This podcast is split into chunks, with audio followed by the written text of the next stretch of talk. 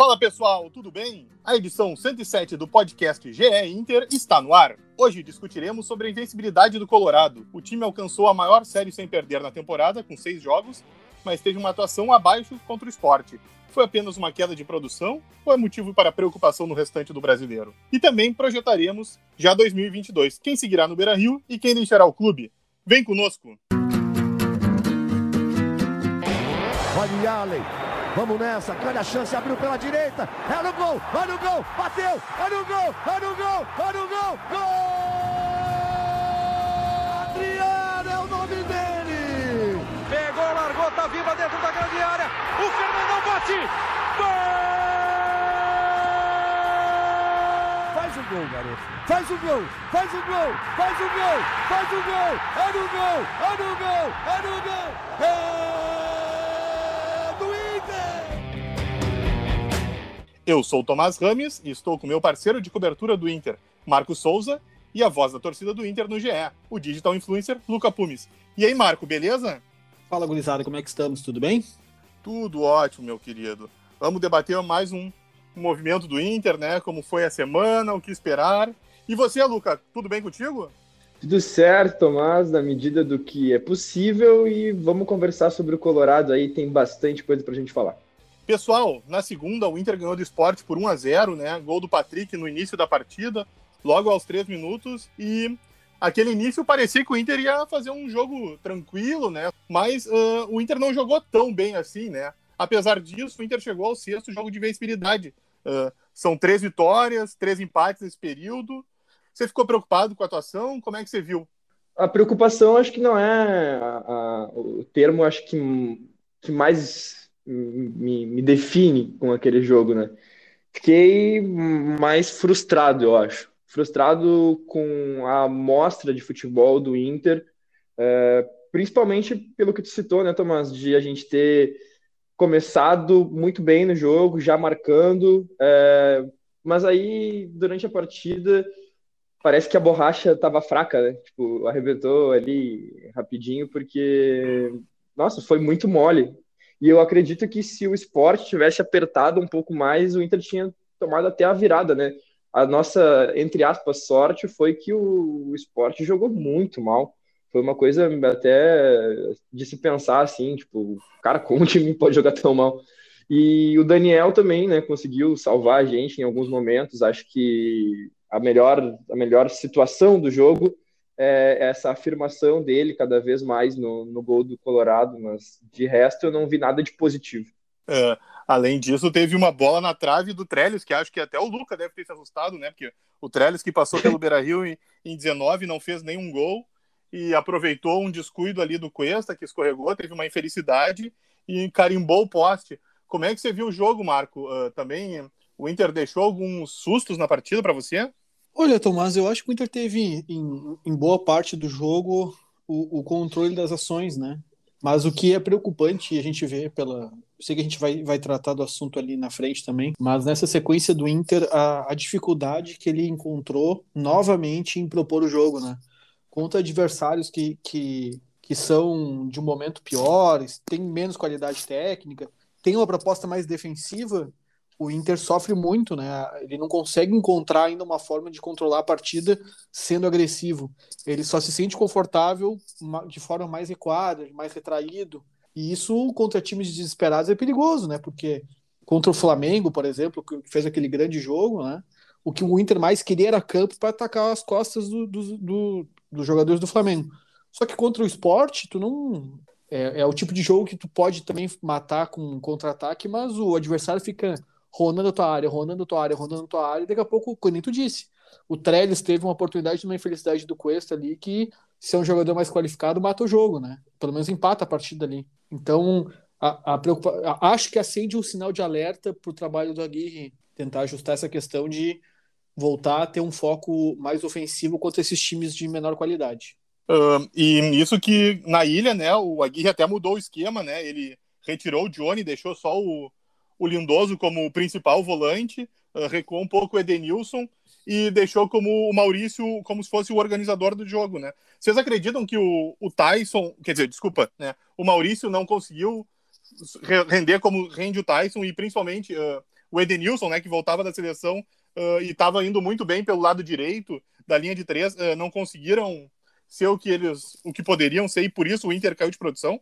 Olha, eu vou, vou antes do, do, do Luca nessa. Eu acho que a questão do Inter não é, não é nome, não é posição. Ele se sente confortável jogando dessa forma, de jogando com mais perto do seu gol, com maiores cuidados, todo mundo pertinho, sem, sem ficar muito, é, muito, muito exposto, né? Eu acho que o problema é de postura, não é uma questão de nomes ou alternativas táticas. Então, nesse momento, eu, eu, eu penso que poderia ter jogado o Tyson e, e, o resultado seria o mesmo. É que o Tyson dá uma outra característica por conta da velocidade dele, né, Tomás? Ele, ele, ele é um jogador que, que nesse tipo de contra-ataque, por exemplo, ele também acelera bastante. Então, é um jogador que pode, nesse tipo de partida em que tu tá mais retraído, é, ter, essa, ter essa, é, esse auxílio. O, o Maurício é um cara mais ali de jogo é, tabelando, se infiltrando, jogando junto com o centroavante, com os atacantes caindo pelos lados.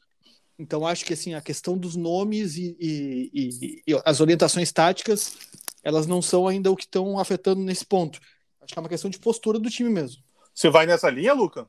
Olha, o Tyson ele é um jogador extra classe, né? E ele acho que é o único jogador do Inter que a gente pode chamar assim mais de craque, né?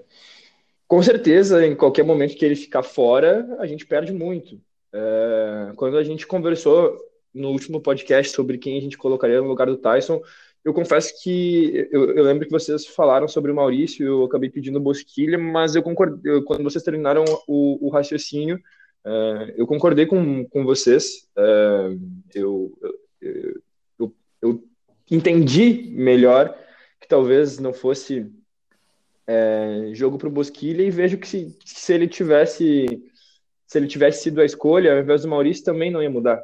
Mas eu, eu, eu já discordo um, um pouquinho do, do, do, do, Marco em relação a se fosse o Tyson seria, seria mais ou menos o mesmo resultado. Porque, sei lá, eu acho que o jeito que o esporte se, se colocou em campo, é, em alguns momentos com, com as linhas bem definidas e, e alguns momentos com o time muito desorganizado, tipo, os caras estavam muito fora de posição.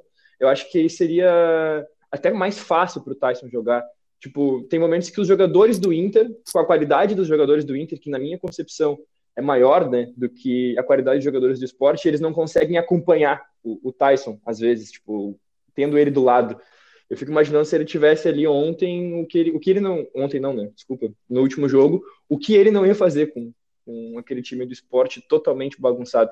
Acho que depois do gol do depois do jogo contra o Flamengo, ele se sente mais à vontade em campo. Então é nesse tipo de jogo que eu espero que ele apareça, porque o Inter historicamente tem essa questão de jogar bem, matar cinco leões se for preciso para ganhar dos times que são considerados grandes e aí vai jogar contra os times que são considerados inferiores e se complica. Então eu acho que com o Tyson a gente pode tirar esse estigma, né? Sair desse, desse, dessa mesmice de sempre que é uh, vencer o Flamengo, vencer o Fluminense, empatar com o Santos e lá e perder para um Cuiabá da vida, entendeu? Tipo, foi só uma lógica assim de exemplo. Então, pessoal, porque até é até curioso, né? Porque se for ver em números, uh, o momento do Inter é muito bom, né? Uh, o Inter dos últimos 18 pontos, ele somou 12, ele tem 3 vitórias e 3 empates, são 66,66%. ,66%, que é o que o Flamengo tem na competição. O Flamengo está em terceiro, mas por aproveitamento ele é o segundo. E, ou seja, em números o Inter está bem, né? Subiu bastante na tabela, está em nono, já, já mira a, a Libertadores, ele está três do Corinthians, que é o quem fecha, e sete do Fortaleza, que é no G4, que seria quem classificaria direto, mas uh, o desempenho mesmo é que chamou a atenção, porque teve abaixo, né? O próprio Aguirre admitiu que o Inter não jogou o que poderia, e, e o Inter teve 15 dias para treinar, teve tempo, né? Podia ter mostrado um pouquinho mais. Uh, e até contra o Atlético Goianiense já não tinha produzido tanto, né? Isso que chama atenção. Uh, não, só, só pra, desculpa te interromper, só para fazer um, um, um, acho que para afirmar um pouco mais, né, do que tu está dizendo, acho que até pedir desculpa pro torcedor que está ouvindo e que se apega mais na lógica resultadista, e às vezes a gente tem que se apegar na lógica do resultado. Pô, a gente ganhou a última partida, né? Que chato ter que estar tá falando mal do time. É, o que me incomoda é, é, é realmente que, que a coisa esteja muito abaixo, justamente por esse tempo que tu acabou de citar. o tempo que a gente teve para trabalhar, eu imaginei que a progressão do trabalho seria muito grande, porque a gente estava vindo num período muito legal. E aí a gente até, vocês até perguntaram, tipo, se o tempo longe do, do, do Inter, né, tipo, esse tempo que o Inter ficou sem jogar, já tava com saudade, se até um alívio e tal, o, o Inter dá um descanso na cabeça. E eu tava com saudade de ver o Inter jogar porque empolgou, sabe? E aí veio essa partida e, cara, não foi um mais do mesmo, foi muito abaixo do que a gente do que a gente tava querendo se acostumar a ver. Então, bah, cara, a gente fica frustrado. Mas de, não é não foi de todo mal, entendeu? É, o clássico do clichê do venceu, mas não convenceu, é o que é o que a gente tira da partida, mas no fundo, no fundo, é, é muito frustrante, velho. É muito frustrante. O próprio Aguirre, como, como tu disse também, tipo, falou que não foi legal, que, que, o time jogou mal e quando o time ganha, né? E o próprio treinador que colocou as peças em campo, que, que elaborou a maneira de jogar e entende isso, eu acho que pelo menos já é um bom começo para que isso se mude. Sabe? Certeza. No, no domingo, o adversário é o Fortaleza, né? Que eliminou na quarta-feira o São Paulo da Copa do Brasil, tá entre os quatro da tá entre os quatro melhores da Copa do Brasil, né? E é um adversário complicado. Uh, atropelou o Inter no primeiro turno, né? Fez 5 a 1 e foi onde, embora o Ramires tenha caído depois da eliminação para o Vitória, mas uh, foi ali que, né? Eclodiu a crise e meio que encaminhou a, a saída dele. E é um time diferente, né? Que joga mais aberto, vai, não vai não é porque vai jogar no Beira Rio que ele vai esperar. O que, que vocês esperam desse jogo? Como vocês acreditam que o Inter vai, vai se posicionar e vai render durante o final de semana? Olha, eu acho que contra um time que tem como proposta ter posse de bola, fazer um jogo apoiado, fazer uma. uma... É, o, o, Fortaleza é um pouco do que o, o, Inter queria com o Ramires, né? Esse é o, o que o Inter vislumbrava fazer com o Ramires, é o que o Fortaleza conseguiu com, com Voivoda. Voivoda. Assim. Juan Voivoda. Pablo Voivoda. Voivoda. Era, era o que o Inter vislumbrava ter no seu time, é o que o Fortaleza conseguiu, né? Um, um time bastante ofensivo, com jogadores de, de pouca rodagem, assim, de, de, de mercados é, menores, mas que estão juntos, estão dando resposta, né? Agora contratou até o Lucas, o Lucas Lima, do Palmeiras, para dar um, um salto.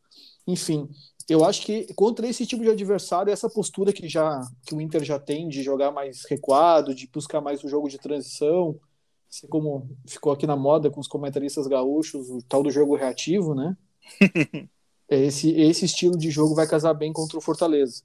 O problema é que o Fortaleza também tem qualidade, né? Então é o tipo de jogo que, como foi aquele contra o Flamengo, que todo mundo esperava que o Inter iria sofrer, poderia sofrer gols, eu imagino que contra o Fortaleza o risco é, é parecido. A qualidade dos jogadores é bastante diferente, né, em relação ao, time do Flamengo. Mas a proposta de jogo ofensiva ela, ela tem semelhanças e eu acho que estrategicamente o Inter tá tem é, o estilo de jogo que o Inter tem hoje encaixa bem contra esse tipo de adversário. Sem dúvida. Luca, você entende até por tudo isso que o Marco falou e pela forma que o Fortaleza joga, uh, que o Inter tenha que voltar com os dois volantes mesmo, com Lindoso e Dourado à frente da área e daí depois ter Edenilson, Patrick e, bom, o, o Inter ainda, o Aguirre ainda não tem a certeza se o Tyson vai, né? Ele segue a, né, aos cuidados do departamento médico. Se não for o Tyson, o Maurício, ou você acha que o Inter tem que jogar só com um volante mesmo à frente da área e os quatro na, os quatro na linha ali para depois só o Yuri? Bom, é, normalmente eu faço referências ao meu pai, né, no podcast. É, mas a, a, a vamos ter que convidar fala... ele para participar, hein? vamos, vamos, vamos, hora. Ele ia pirar. Não, mentira, ele não é do, não é do microfone. Ele não. Enfim, é... um abraço, inclusive, seu Josué. Te amo. É... A minha mãe, ela sempre fala que o gato escaldado tem medo de água fria, né? Então, tipo, quando a gente quando a gente tomou aquele vareio, aquele sarandeio no, no primeiro turno, uh, ficou claro que espelhando né, o jogo de posição, o Inter não, não teria chance de, de jogar contra o Fortaleza. Talvez se jogasse de novo, e de novo, e de novo, não acontecesse aquele vexame, sei lá quais foram os fatores, né, todos os fatores que levaram o Inter a, a, a perder daquela maneira. E também a, a, dupla de zaga não tinha fechado, né, não era não era o que é hoje, a gente não tinha o Bruno Mendes para nos salvar ainda. Mas acredito que, que agora, quando o Aguirre encontrou essa maneira de jogar com os dois volantes e esse futebol reativo do Inter, é, é uma maneira. É, é outra maneira de jogar, é outro jogo. Uh, não são mais os mesmos times. Uh, o Fortaleza progrediu o seu trabalho e o Inter também. Mas eu acredito que o Fortaleza, de lá para cá, não melhorou muito do que era, porque já era bom, entendeu? Uh, continuou mostrando que tem, que tem repertório, que, que sabe jogar, que está bem, mas já veio de tropeço contra o Bahia, por exemplo, entendeu? Já, já mostrou que não é o, o maior bicho-papão do, do campeonato. É, acho que o Inter tem que respeitar o Fortaleza, tem que, tem que saber que o momento do time é um baita momento, que o trabalho que está sendo feito lá é excelente, é, mas que, que a gente também, também é, tem condições de vencer, óbvio, guardadas as proporções do, do, do que aconteceu na, na, lá no primeiro turno. Eu acredito bastante na, na vitória do Inter, acredito que os dois volantes é, são necessários para esse jogo do, do, do, final de semana, e é basicamente isso. Vamos vender agora o peixe do Marco, né, pessoal? Vocês vão nos acompanhar a partir de sexta-feira, né? Mas já na quinta, né? Que é quando nós gravamos, uh, entrou a matéria do Marco muito bacana, que é como o Inter reencontra o Fortaleza, pessoal. Por favor, leiam que vale a pena. E o Marco cita, né? As mudanças que ocorreram no Inter. E principalmente, se for ver a zaga, né? Que foi o grande problema quando tomou cinco. Só o Moisés vai seguir, né? Uh, e acho que o grande, o grande retorno, óbvio, o Cuesta é um jogador consolidado no Inter há muitos anos, mas o que mudou mesmo desse sistema defensivo é o Bruno Mendes, né, que entrou, foi contratado e deu conta do recado. Uh, o que, que, você acha, Marco? Né? Parabéns pela matéria. O que, que, você espera do Inter, né? E o Bruno vai conseguir dar, vai manter a solidez do Inter para segurar esse esquema do, do Fortaleza que tem encantado no, nesse brasileiro? Olha, Tomás, uh, eu acho que, que as mudanças que o Inter passou uh, tem, fazendo uma conta rápida aqui, deve ter um, dois, três, quatro, uh, cinco, seis, sete, deve ter novo, sete novos titulares para o jogo de, de domingo, né? Isso no Brasil, a gente pensando, há três meses atrás, o, o time do Inter era quase 70% diferente, vai dar um pouquinho menos. Além do treinador, né? Que é a cabeça, né? Que faz a engrenagem andar, né? Não só isso, é um treinador diferente, uma proposta de jogo diferente e 70% do time titular. E se a gente for olhar também a, a, a, ali os, os 22 que devem ir para o jogo, a mudança deve continuar nesse patamar aí, 60%, 50%. É muita mudança num, num período tão curto, né? A gente ver a adaptação que o Inter teve que fazer, em virtude até da, da dessa temporada maluca que foi ano passado, que foi terminar esse ano, não teve tempo para nada, né? Os times não tiveram pré-temporada, não tiveram tempo de preparação. É, então, por conta dessas mudanças assim muito muito aceleradas nesse ritmo que, que acabaram acontecendo, a gente vê é, esse tipo de fenômeno, né? Um time de, de um turno para o outro 70% diferente. Então, é, pensando assim, acho que o Inter sai em vantagem em relação ao jogo passado só por conta do, do, da, da, mudança. Assim, é, o Bruno Mendes e o Cuesta se encontraram, né? Parece uma dupla que não se não for uma das melhores, está ali no top 5 do, do, futebol brasileiro. Daniel também finalmente se firmou, vive uma excelente fase. Eu tinha um pouco de dúvida se, se faria tanta diferença a troca do Daniel pelo. a troca do Loma pelo Daniel, no caso, né? E ele realmente deu uma resposta. O Saravia também, eu acho que fez um grande jogo contra o esporte, passou um pouco batido, assim, por conta da atuação negativa geral, mas eu acho que o Saravia fez um, fez um, um jogo muito bom. E é, a base desse time do Aguirre é a dupla de volantes, né? O Dourado e o Lindoso. O Lindoso fez, até coincidentemente jogou lá no, no, no primeiro turno, né? É um dos, dos, um dos titulares improváveis que se repete. O outro é o Patrick e, o outro o, o Yuri Alberto. Então, Moisés, Lindoso, Patrick e Yuri Alberto. Quatro jogadores que, que a torcida quer, quer ver dois, pelo menos, fora do time. O Patrick e o Moisés. E, meus queridos, bom, além de avaliar esse momento do Inter, né? O que o que vai acontecer no final de semana. Vamos projetar um pouquinho o futuro já. Sei que né, o, o retorno mal começou, foi uma rodada e o Inter ainda tem uh, o jogo com o Bragantino do, do primeiro turno que ficou para outubro, ou seja, falta um turno, né, bem falar, para o Inter acabar o brasileiro. Mas vamos comentar um pouquinho sobre já 22, né? Uh, nesse ano, por enquanto, o Inter, uh, em silêncio, foi, promoveu uma bela reformulação. 30 jogadores saíram do Beira Rio, né? Seja por empréstimo, venda, fim de contrato, término do empréstimo, rescisão. Uh, e no final do ano, oito jogadores uh, vão ter o, o término do contrato, né?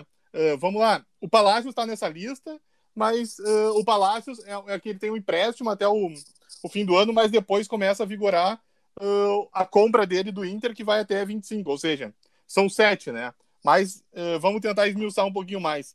Na lista aparece também o Danilo Fernandes, que está emprestado ao, ao Bahia até o final do Brasileirão e ele não volta mais. Ou seja, aí cairiam para seis. E tem também o Lucas Ribeiro, mas que o Inter já definiu, né? Que o Lucas Ribeiro vai voltar ao Hoffenheim ao término do Brasileirão. Ou seja, restam cinco: o Marcelo Lomba, o Renzo Saravia, o Moisés, o Rodrigo Lindoso e o Paulo Guerreiro. Meus queridos, uh, que, como vocês avaliam esses cinco atletas? Vocês o manteriam para o ano que vem? Quem que vocês manteriam? Quem que vocês acham que tem que negociar, que tem que liberar? Como é que vocês estão vendo isso? Cara, vamos pensar aqui, Tomás. O setor defensivo, acho que é importante o Inter adquirir em definitivo o Bruno Mendes, né? Acho que vai ser um. um Não, jogador... o Bruno ele ainda tem contrato até o meio do ano, né? O Inter até. É, Não, o Inter é por isso, pretende. É para se livrar, Tomás, da possibilidade do Corinthians. O Corinthians também está desesperado por, por dinheiro, né? Então, Sim, acho que precisa dúvida. fazer de uma vez a, essa aquisição para garantir a permanência dele, né? Até porque uhum. é um jogador jovem, vai ser um ativo. É, o Moisés, pensando da, da, defesa ali. O Saravia e o Moisés, se o Saravia puder, puder permanecer, acho que é interessante. É um jogador que, quando não esteve lesionado, deu respostas boas para médias, então acho que seria um jogador interessante. O Moisés, eu, assim, é, pro meu gosto, é um lateral que não. Ele não. Ele não. Ele não, nunca vai te ganhar um jogo, mas ele pode te perder um jogo. Então. É um jogo... é... Desculpa. É muito isso mesmo. É, pois é. Então, eu não sei se é uma peça que vale a pena ter no elenco. Acho que tu consegue encontrar no mercado jogadores desse mesmo nível, é, talvez até mais em conta se a questão financeira pesar, para contar com esse tipo de, de, de atleta. Do meio para frente, me ajuda, Tomás. É o Lindoso. Tem, temos o Lomba, né? Que você esqueceu de falar, você estava no setor ali, mas aí tem o, tem o Lomba, o Lindoso e o Guerreiro, para fechar ali. É, é, é que o, o, Lomba, né, o Daniel assumiu a posição, então não vale a pena ter um reserva tão caro quanto deve ser o Lomba, né? O Lomba deve, com certeza tem um contrato de titular, então com salário de, de como na época que ele era titular. Então, no, pro meu pro meu gosto, acho que um menino ali como o Keylor estava na Chapecoense, pode voltar e fazer a, fun Exato, a ele está emprestado até o fim do brasileiro e volta no é. fim do ano. Então acho que o Keylor pode ser esse reserva para o ano que vem. Já agora, assim, eu acho que o mais polêmico é o Guerreiro, né? Ah, pelo valor dele, a gente não. O Inter nunca confirmou oficialmente essa informação, mas a gente imagina que seja por volta de um milhão, um milhão e pouquinho, o custo dele mensal. Eu acho que é um valor muito alto também para ter como um reserva e um jogador que tu não simplesmente não. Ele tem muita qualidade, mas assim, ou tá machucado, ou tá na seleção. Acho que não, eu, eu não manteria. Se fosse uma, uma se fosse com o meu dinheiro, eu não manteria mas como o Inter tem talvez um planejamento diferente, né? A venda do Yuri Alberto cada vez mais parece uma coisa certa, parece questão de tempo. É um jogador que deu uma resposta absurda.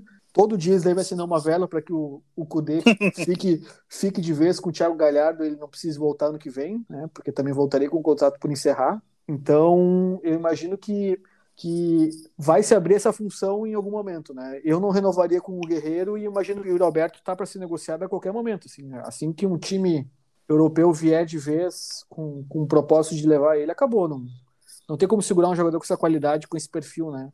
Jovem, muitos gols, um centroavante de mobilidade, o cara que pode ir pelo lado também. Então, eu imagino que seja difícil assim, essa, essa questão do Guerreiro. Eu acho que a mais difícil é a questão do Guerreiro, né? por conta de o jogador, bem ou mal, é um cara de, de, de muita referência né, no mercado sul-americano. Então, eu acho que o Inter, até pela postura que ele tem demonstrado é, nas últimas janelas, né, a gente viu que o discurso da direção saiu do papel e realmente foi posto em prática. Não fez investimentos malucos, não trouxe jogadores que não pode pagar. Acho que a saída do Guerreiro ela, ela, ela possibilita que tu abra um espaço considerável de investimento para trazer para outras posições também. Uh, só para né, completar o que o Marco tem dito, uh, pelos valores atuais do Guerreiro, uh, ele não, não ficará, sabem, né? Passa uma delicada situação financeira e caso o Inter decida que pela permanência dele teria que discutir com o Guerreiro por valores uh, por uma nova realidade, né? Que daí teria que ver se o Guerreiro aceitaria ou não, né? Ou seja, no, no nível atual não tem como. E a questão do Saravia, atualmente é improvável que o Porto né, faça um novo empréstimo. Seria só uma, uma venda que, pela situação do Inter, fica quase inviável o negócio. O Inter conseguir adquirir os direitos do Saravia e pelo que ele recebe. Mas você, Luca, uh, que pelo esses cinco que o Inter tem, uh, Lomba, Saravia, Moisés, Lindoso e Guerreiro, você os manteria? Você liberaria? Como é que você. Se você fosse o dirigente do Inter, como agiria? Olha, o poder na minha mão hoje. Acho é, você que tem a caneta. Faria... Eu... Ah, mas que perigo. Eu, eu, cara, eu acho que eu só renovaria com o Saravia. Uh, o Lomba não tentaria, né? Uh, é, é, essa situação do Saravia é, é, muito específica, né? Porque o bom, o Porto ele não fazia parte né, dos planos, até por isso ele veio por empréstimo, até por vontade dele também, né? O Kudê quis que ele, que ele, que ele viesse na época, né? Uh, mas Foram ele se machucou. juntos pelo Racing, né? Exatamente. Uh, quem é que não vai querer trabalhar com o chat de novo, né? de Thiago Galhardo, que, por favor, que não volte mesmo. Uh, até porque não, não quer mais jogar pelo clube, né? Não tem porquê. Mas, enfim, uh, cara, eu gostaria de, de, de, ver o Sarabia ficando. Eu, eu, eu, acho ele um bom lateral direito, a gente sofreu muito ali nas, nas laterais. Uh, a gente sofre muito há muito tempo, inclusive na lateral esquerda é meu maior sofrimento hoje. Eu fico, eu fico abismado. Realmente, o Moisés, como o Marco falou brilhantemente, ele não é o cara que vai te fazer ganhar um jogo, mas ele pode, em algum momento, comprometer. E o, e o cara que, que compromete nesse tipo de, de, lance que ele compromete às vezes, que é uma pichotada, às vezes um, sei lá, qualquer coisa, que ele, umas coisas bizarras que o Moisés faz em campo, é, não dá para ter no, no elenco, porque uma hora ele vai entrar em campo, muito menos não dá para ele ser titular disso. Paulo Vitor lá contra, contra o Flamengo, não, eu não, não, não vi ele como é, um, o setor que não funcionou né, na, naquela partida. O Inter inteiro funcionou, eu não entendo como no jogo seguinte, logo ele, né, é, teve que sair e o Moisés, que entrou, falhou contra o Fluminense, na minha concepção em um dos gols é, de maneira muito bizarra. Então, Moisés é um que eu não renovaria jamais. Acho que o fato do. Eu até tuitei sobre isso esses dias, deu até uma repercussão legal, engajamento bom. Que o simples fato do Inter pensar em renovar com Moisés me ofende. O Lindoso, ele já teve altos e baixos no clube, ele foi, ele foi importante em algum momento, depois ele decaiu de novo. É, não, não acho que que, que ele é constante o suficiente para a gente querer manter ele é, no Beira Rio. Então, não renovaria com ele. Marcelo Lomba, caro para reserva. Acho que ele não vinha dando uma boa resposta como titular. É um cara que eu pegava bastante no pé quando estava. Fazia muito golpe de vista, não me passava a segurança que eu, que eu gostaria. Ele falhou em momentos cruciais né, no ano passado e nesse ano, né, na, que o Brasileirão só terminou esse ano, né, de 2020. Uh, e o Guerreiro, velho, vai, é muito caro. Essa, essa readequação do salário dele com a nova realidade do clube e da carreira dele, da idade, é, do futebol que ele vem apresentando, teria que ser muito bem conversado para a gente conseguir manter ele aqui. Eu não sei se ele gostaria disso. Acho que ele vai procurar outro rumo também. Acho que não, nem vai ser tão interessante para ele querer continuar no, no, no Colorado, a não ser que o Inter fizesse realmente é, o movimento de pagar o que ele quer para ficar, e eu acho que o Inter não vai fazer, e se o Inter fizer, vai ser bobo. Porque esses dias eu até vi, vocês já pensaram que, que com o valor do Patrick e do Guerreiro dá para pagar um Hulk da vida? Esses dias eu vi no Twitter.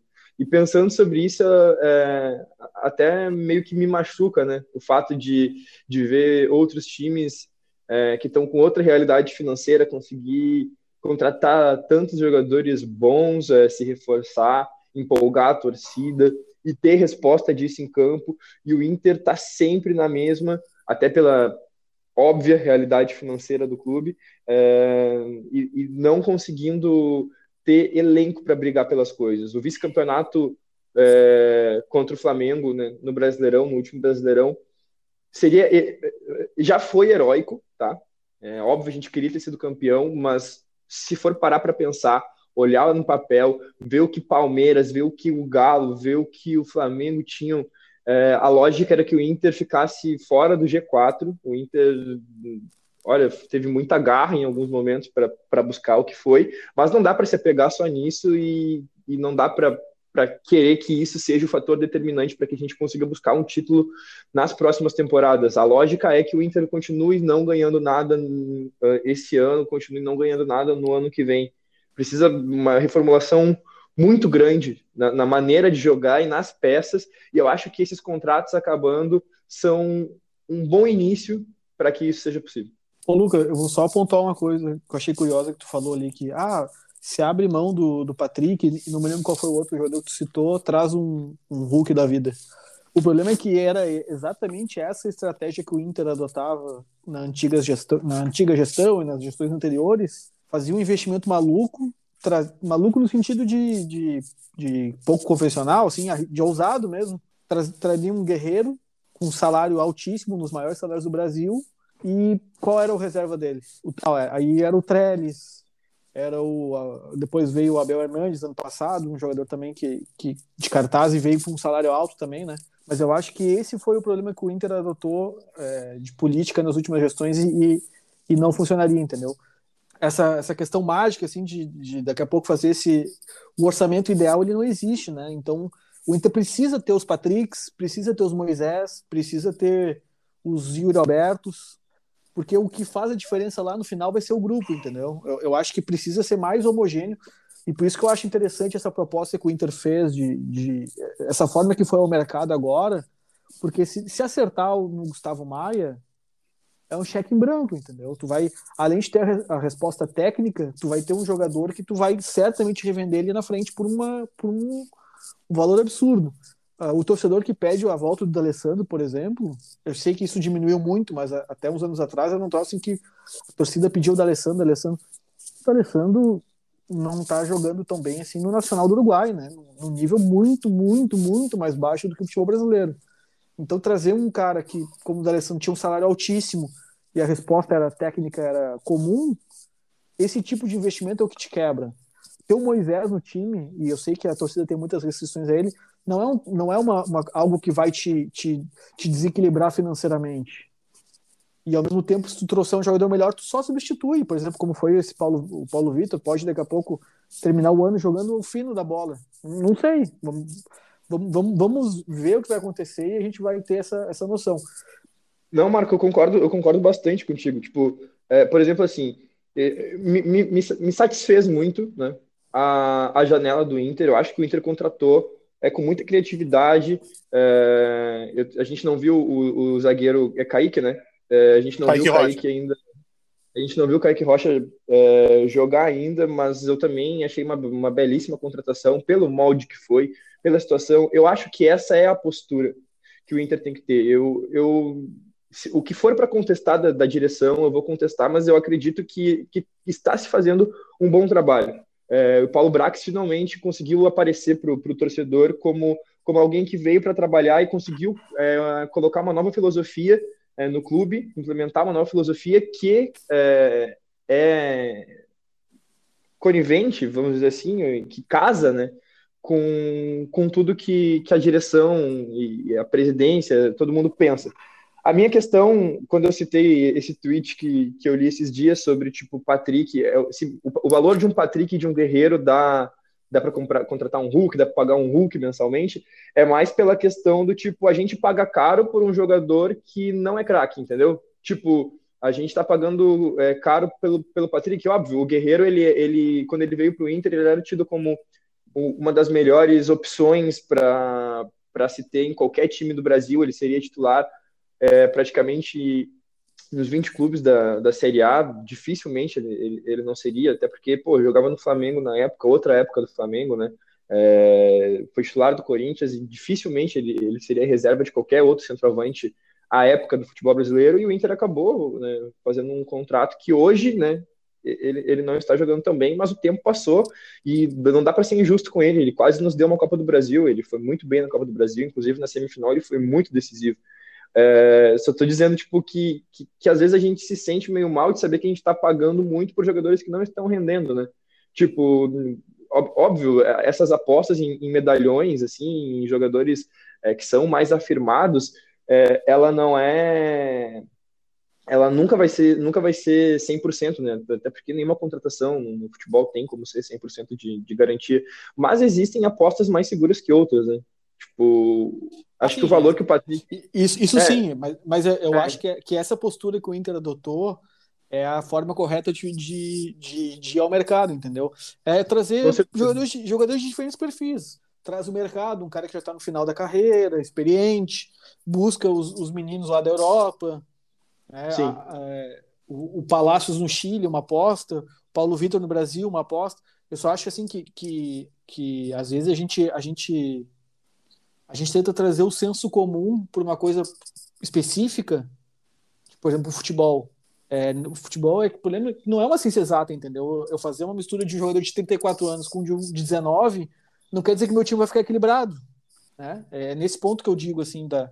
mas eu, eu entendi o, o, teu ponto, eu só quis fazer essa, essa intervenção ali, porque eu acho que, que, que, muitas vezes o torcedor tem um pouco esse pensamento mágico, sabe? Ah, se, se trouxer fulano e ciclano, mandar embora o, o Beltrano, é, faz isso. E não a, a, a, história do futebol nos mostra que esse tipo de coisa não, normalmente não dá certo.